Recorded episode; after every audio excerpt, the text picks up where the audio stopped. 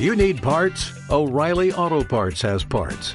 Need them fast? We've got fast. No matter what you need, we have thousands of professional parts people doing their part to make sure you have it. Product availability. Just one part that makes O'Reilly stand apart. The professional parts people. oh, oh, oh, O'Reilly Auto Parts. Bienvenidos al podcast de Deposito Inc., un programa con contenido para emprendedores para la salud, con consejos, tendencias de marketing y herramientas para hacer crecer tu negocio. Yo soy Diego Rico y al día de hoy abordaremos un tema muy interesante e inquietante para muchos emprendedores de negocios de la salud. Hoy hablaremos acerca del registro de marca y su importancia. Hoy eh, los negocios de salud estamos creando valor con nuestras marcas y nos estamos esforzando muchísimo porque nuestra marca se posicione, pero realmente, ¿qué es lo que estamos posicionando? ¿Qué es nuestra marca que está allá afuera? ¿Y cuál es el alcance de ese valor que estoy creando hoy con mi marca? Y sobre todo, ¿cómo puedo protegerlo? Para explicarnos este tema, hoy tenemos una invitada muy, muy especial. Ella es Yara Alpizar, de Alpizar Legal. Yara es especialista en Derecho de Propiedad Intelectual por la UNAM y cuenta con experiencia trabajando en el Instituto Mexicano de Propiedad Industrial y también en la iniciativa privada prestando sus servicios en dos de las principales firmas de propiedad intelectual en México y también en la dirección de propiedad industrial de una de las compañías más importantes en medio de comunicación de Latinoamérica.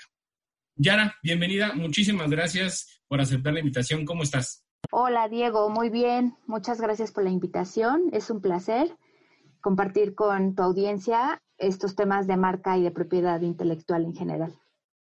Así es, recordarle a toda la audiencia que puede seguirnos en nuestras redes sociales e ingresar a nuestra página de internet adipositoinc.com. En esta ocasión, eh, Yara nos viene a platicar acerca de la importancia del registro de marca, sus beneficios y cuáles son, eh, digamos, los pasos para seguir eh, este proceso. Entonces, Yara, no sé si nos puedas explicar, eh, pues desde cero, qué es una marca y, cómo podemos empezar a registrarla. Claro que sí. Me gustaría empezar con el tema de signos distintivos porque las marcas son parte de estos. La ley en México y en otras legislaciones de diversos países prevén distintas figuras legales por medio de las cuales puede, podemos adquirir o nuestros clientes o en tu caso tu audiencia como emprendedores pueden adquirir propiedad en exclusiva de diferentes signos que van a identificar sus productos o servicios y que a su vez van a servirle a los consumidores para adquirir sus productos o servicios. Dentro de estos signos identificadores, pues regularmente nos vienen a la mente las marcas. Eh, en el día al día, eh, desde que nos levantamos, elegimos cierta pasta dental, determinado shampoo, elegimos un café en específico y todo esto lo hacemos gracias a un signo identificador, porque en ese producto vemos inserto un nombre, un logotipo, una imagen comercial, etcétera. Además de las marcas, tenemos otros signos distintivos que son las denominaciones de origen, las indicaciones geográficas, los avisos comerciales o slogans y también algo conocido como imagen comercial, que es el traders, que es la forma visual en que se nos están presentando los productos o bien la forma en que está vestido un establecimiento y que es eh, la forma en que los consumidores identificamos visualmente un establecimiento respecto de otro. Y además elegimos ir allí para consumir. Eh, hablando en concreto de las marcas, a diferencia de otros signos distintivos, pues es el más usado y es el que más eh, solicitudes de registro en el INPI tiene hoy en día y en el mundo en general. Eh, ¿Qué se entiende por marca? Pues desde el punto de vista legal es un signo perceptible e identificador de un producto o servicio respecto de otros de su misma especie o clase.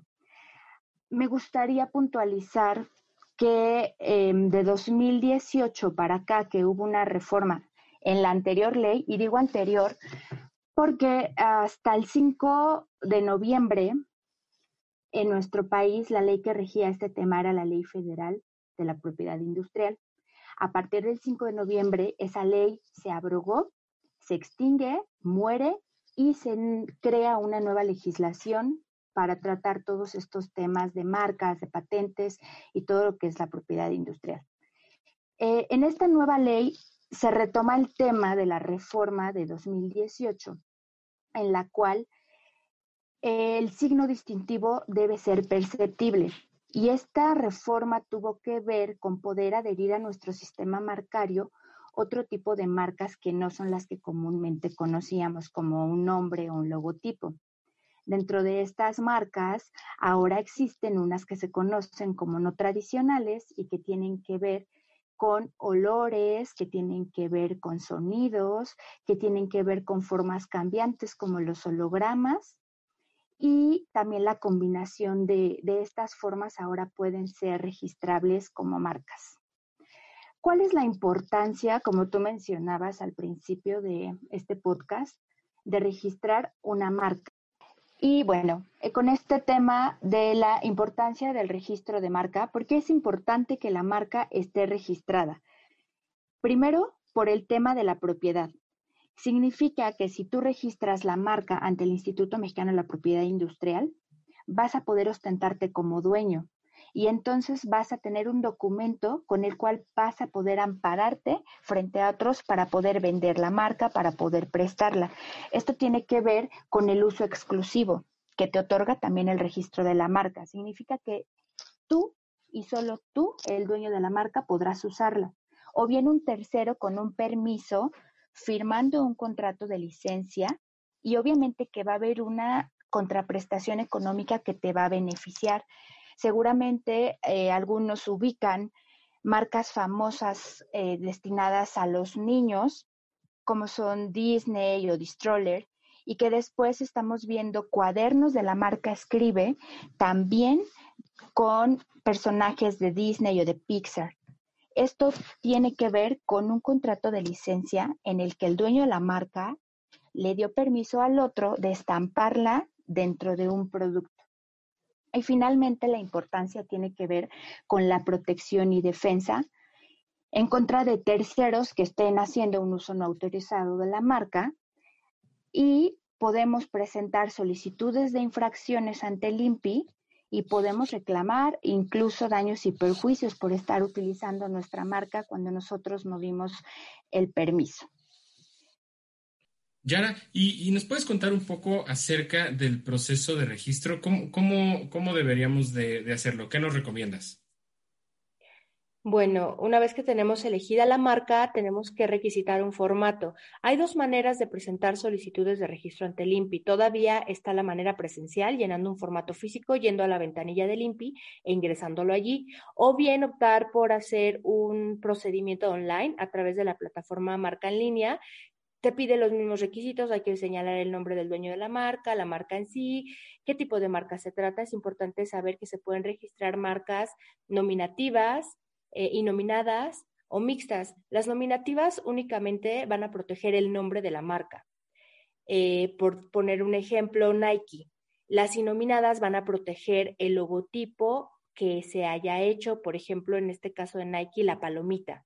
Y las mixtas pueden abarcar ambas, ambos rubros, tanto el nombre como el logotipo. Y también existen unas marcas que se llaman tridimensionales, que tienen que ver con los embalajes o la forma de los productos, pero tienen que tratarse de cosas muy originales para que pueda optarse por, por este tipo de marca. Entonces, ingresamos la solicitud e inmediatamente el INPI va a hacer un proceso para publicarla en su Gaceta, que es como un periódico, es la Gaceta, la propiedad industrial. Esto para efectos de dar pie a la entrada de alguna oposición. Es un sistema nuevo en nuestro sistema marcario, esto de la oposición, en otros países ya existe desde hace mucho tiempo. Y acá en México de lo que se trata es que cualquier persona que piense que la marca que se pretende registrar no debe ser registrada porque incurre en alguno de los impedimentos de ley, entre estos porque alguien más tiene un derecho preferencial sobre esa marca, puede ir al instituto, ingresar este documento que se llama oposición y puede anexar las pruebas indicando los motivos por los cuales la marca no debe ser registrada.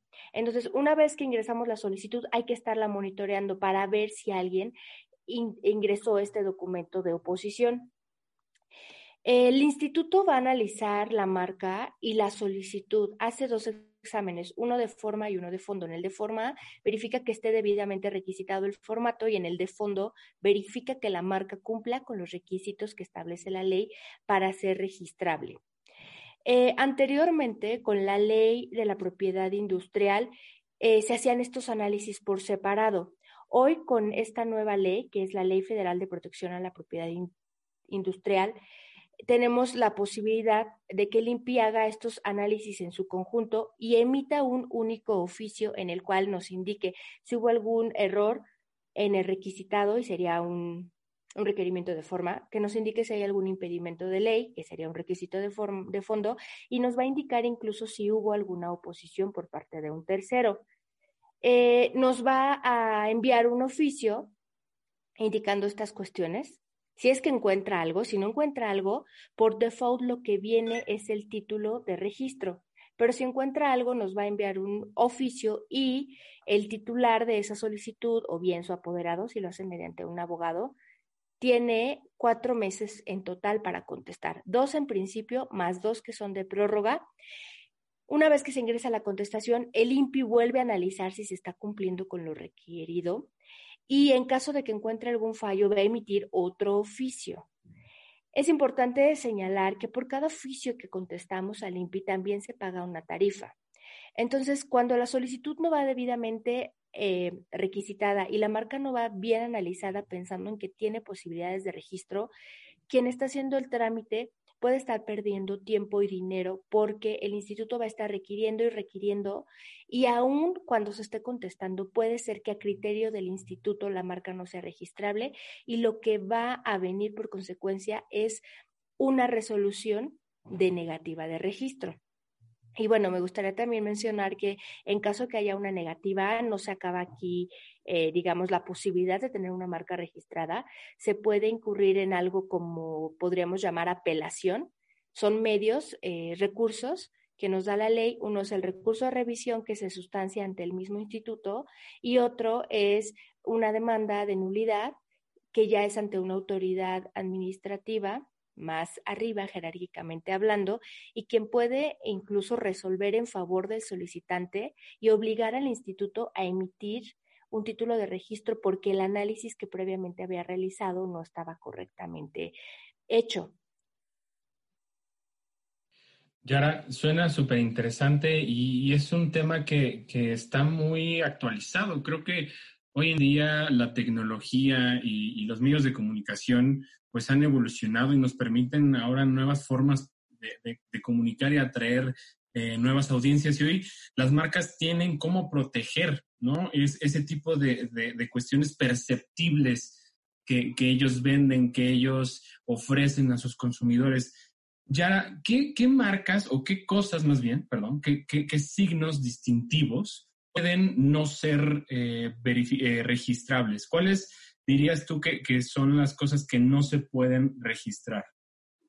Bien, qué bueno que mencionas esto porque muchas veces los emprendedores van directamente al INPI o inician su trámite por su cuenta. Ahora, como bien dices, las tecnologías y todo el desarrollo que hay nos permite utilizar herramientas que el propio INPI ha puesto a nuestra disposición, como es marca en línea. Y la verdad es que es tan amigable y tan sencillo, pareciera un trámite meramente burocrático en el que requisitas un formato y por default lo que viene es un título de propiedad, el título de registro, pareciera, pero no es así. En realidad es un tema mucho más complejo les comento a tu audiencia, el formato claro que es verificado, que esté debidamente requisitado, pero la marca per se es analizada por un grupo de examinadores en el INPI, que son especialistas en propiedad intelectual y que van a verificar que esta marca, este signo distintivo que también puede ser un olor o un sonido, cumpla con los requisitos mínimos de ley y que no incurra en los impedimentos. ¿Qué no es registrable como marca? ¿De qué se tratan estos impedimentos? Pues bueno, los nombres técnicos o de uso común de los productos o servicios que se pretenden distinguir con una marca no son registrables. ¿A qué me refiero con nombres técnicos o nombres usuales o genéricos? Pues alguien no podría registrar la palabra chela para cerveza, porque es un nombre usual, es como de eh, la jerga, eh, digamos, común, decirle así a una cerveza y entonces no podría registrarse como marca. Antes de continuar con el resto de los impedimentos, me gustaría explicarle a tu auditorio por qué existen impedimentos de cosas que no pueden ser registrables como marca. Como ya explicaban la importancia, al momento de adueñarte de un nombre o de un logotipo y buscar que nadie más lo utilice si no es con tu consentimiento, se está creando un pequeño monopolio que de hecho está permitido constitucionalmente. Si bien están prohibidos en general los monopolios, la Constitución nos permite sí tener ciertos monopolios y entre esos están los de propiedad intelectual y de propiedad industrial y dentro de estos las marcas. Entonces, si yo soy dueña de una palabra y nadie más va a poder utilizarla, sería incómodo, sería injusto e inequitativo el que alguien se adueñara de un nombre técnico o de uso común. Por eso es que hay impedimentos de ley para que cuando tú te vas a apropiar en exclusiva de un signo distintivo, pues verdaderamente sea original, diferente a lo que ya existe y no sea de una cuestión de la que todos tenemos derecho a usar dentro de nuestros productos, dentro de nuestra publicidad. Entonces, otro de los impedimentos para registrarse como marca son las formas tridimensionales que sean de uso común. Muchas de las formas de envases se pueden registrar como marca, pero tienen que ser envases distintivos, que no se hayan hecho de dominio público, que no obedezcan a la naturaleza o a la funcionalidad misma de los productos. Tampoco se puede registrar como marca un signo que considerando las características en su conjunto resulte descriptivo de los productos que se desean distinguir. Esto es, alguna cualidad o característica de un producto no podría ser registrable como marca porque vuelvo a lo mismo, alguien se estaría adueñando en exclusiva de algo que en realidad podría ser de uso común para un gremio, ¿no? Eh, por ejemplo, tú que tu audiencia está dedicada a los servicios de la salud, no podríamos registrar el nombre el más higiénico para un hospital o el más confortable para una prótesis, porque son características que podría tener cualquier producto de esta índole. Tampoco podemos registrar eh, palabras que nos hagan alusión a la cantidad, calidad, lugar de origen, etcétera, de los productos que vamos a amparar con determinada marca o signo distintivo. Em, ¿Qué otra cosa no se puede registrar? Ah, las letras aisladas o los dígitos o los colores. Sí la combinación de estas, pero de forma aislada no es posible registrar el color rosa para distinguir un cable, por ejemplo. Y en otros países, por ejemplo, en la Unión Europea, sí ha habido casos en los cuales se apropia una empresa de un color porque ya es distintivo de su producto. Em, no es registrable tampoco la traducción o variación ortográfica caprichosa de palabras no registrables per se. Muchas veces llegan los clientes conmigo a decirme, bueno, no puedo registrar la palabra apple, bueno, manzana para manzana pero, ¿qué tal si yo hago una traducción y quiero registrar la palabra Apple?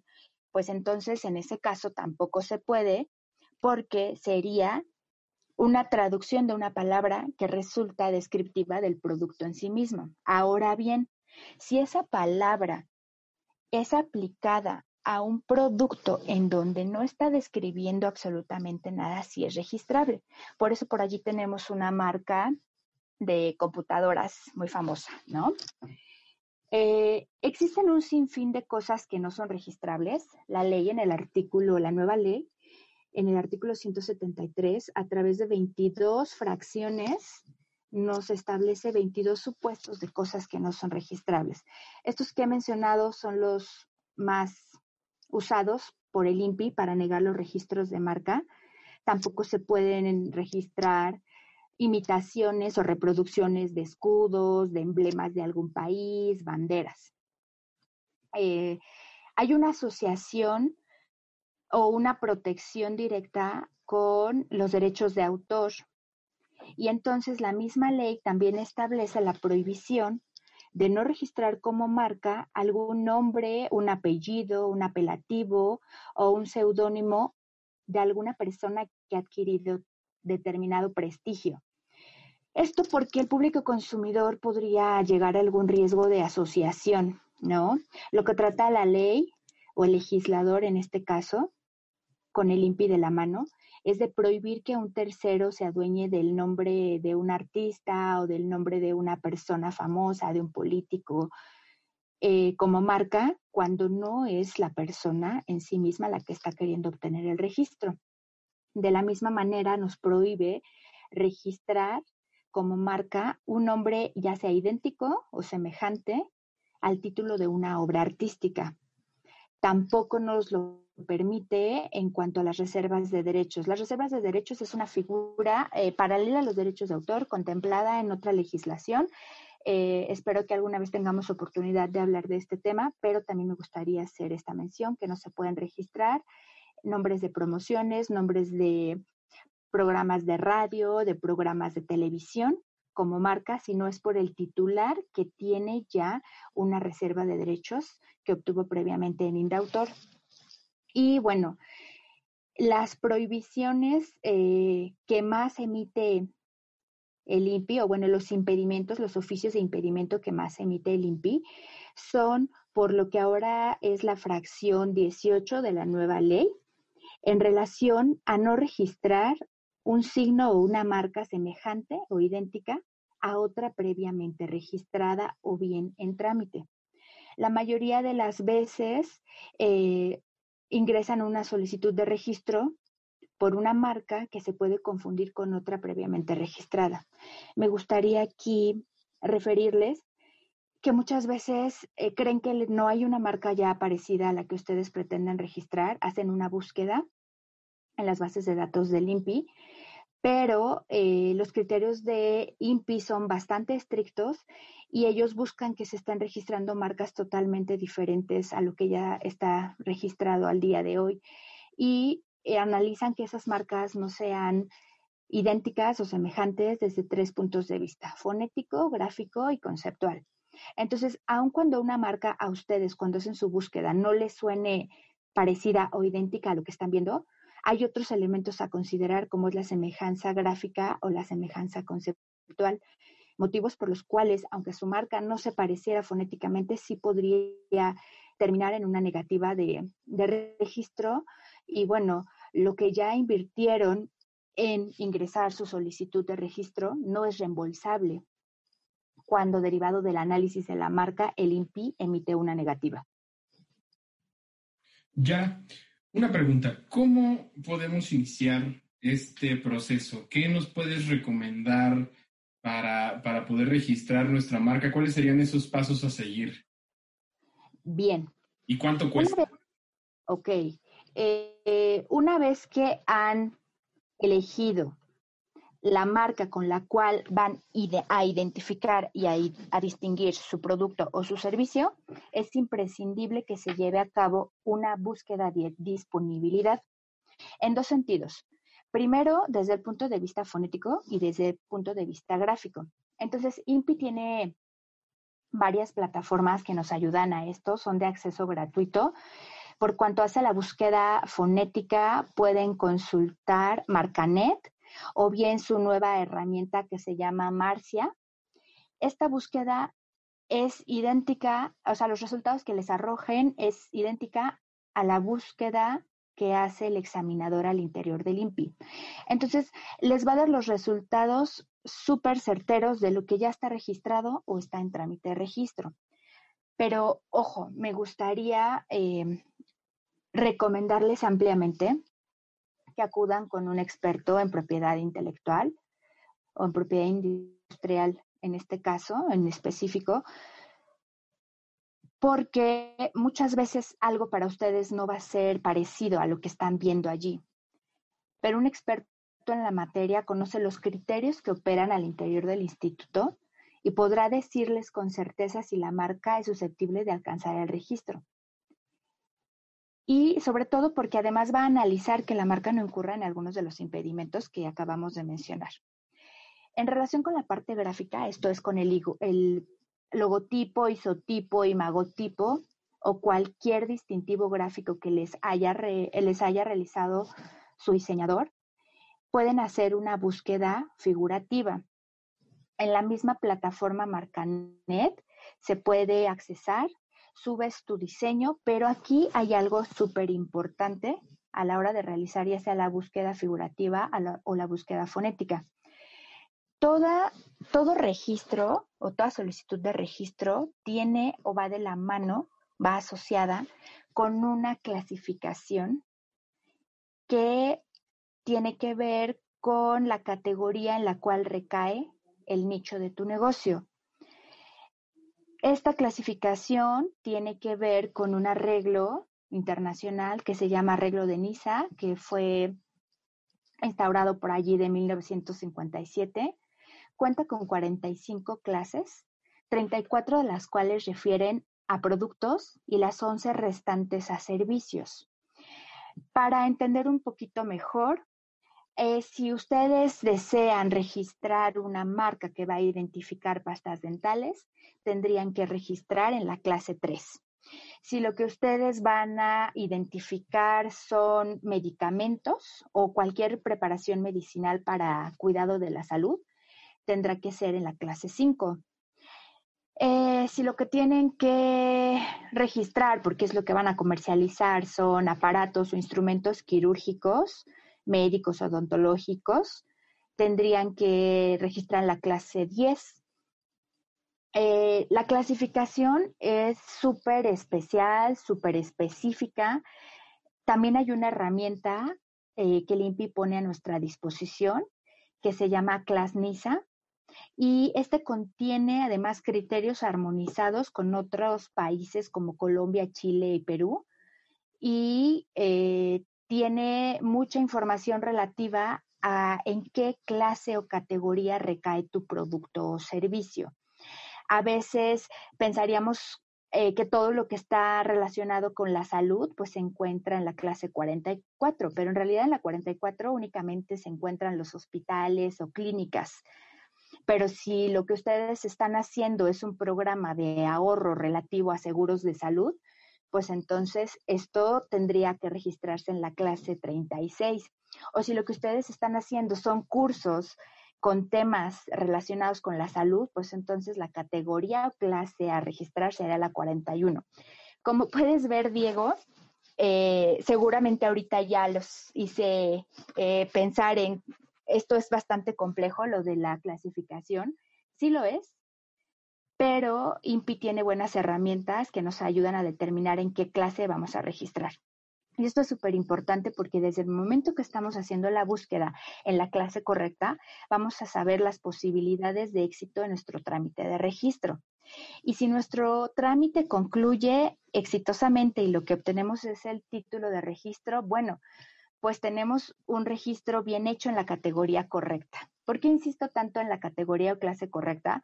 Porque muchas veces cuando no están bien asesorados, pueden obtener un registro en una categoría que no era la de el nicho preponderante de su negocio y después, al pasar de los años, lo que tienen es una demanda de infracción por estar usando una marca eh, que era de otro, ¿no? Y entonces eh, el, dueño del establecimiento del producto piensa, no puede ser, yo tengo el título de registro. Y cuando se hace el análisis legal y se contesta la demanda y demás, lo que encontramos es que sí tiene un título de registro, pero lo obtuvo en una categoría equivocada. Por ende, eso se traduce en la nada, no tienen absolutamente nada de protección legal y van a tener que pagar una infracción y van a tener además que cerrar su negocio o cambiar la marca y la cosa se puede poner eh, bastante compleja. Sí es, Yara. Pues bueno, creo que eh, efectivamente hoy nos dejaste con muchas preguntas, con inquietudes resueltas también para, para algunos de nosotros. Eh, creo que es un camino que debemos de considerar todos los que iniciamos con alguna marca, eh, pues poder registrarla, ¿no? Porque al final es nuestra inversión, es ese trabajo que, que, nos cuesta posicionar y, y hacer de nuestra marca una marca rentable. Y ojalá, este, Yara, que, que, en el siguiente episodio nos puedas contar un poquito más acerca de, derechos de autor, que también suena bastante interesante. Creo que podemos abarcar ahí una, una muy buena plática. Pues así es, Diego. Solamente me gustaría concluir con el costo que me preguntaste y lo omití. Sí. Son 3.126 pesos con 41 centavos, incluido el IVA. El trámite puede hacerse presencial, pero si deciden hacerlo en línea a través de la plataforma Marca en línea, tiene un 10% de descuento. El trámite lleva de 6 a 8 meses, pero actualmente aún en pandemia están otorgando los títulos de registro en un tiempo récord de tres meses. Y pues bueno, invitarlos a que echen un vistazo a la página del INPI. Si tienen alguna duda, también pueden consultar el sitio web de la firma Alpizar Legal, que es www.alpizar-mediolegal.com.mx. Nos pueden seguir también en nuestras redes sociales, Facebook, Instagram o Twitter como Alpizar Legal. Y bueno, si tienen alguna duda, pueden escribirme a mi correo personal, que es yara-alpizar-mediolegal.com.mx. Perfecto. Muchísimas gracias por tu tiempo, Yara. Espero que, que, haya sido un muy buen episodio para todos. Gracias. Esto fue el podcast de Depository. Suscríbete a nuestro episodio y comparte también nuestro canal. Muchísimas gracias y hasta la próxima.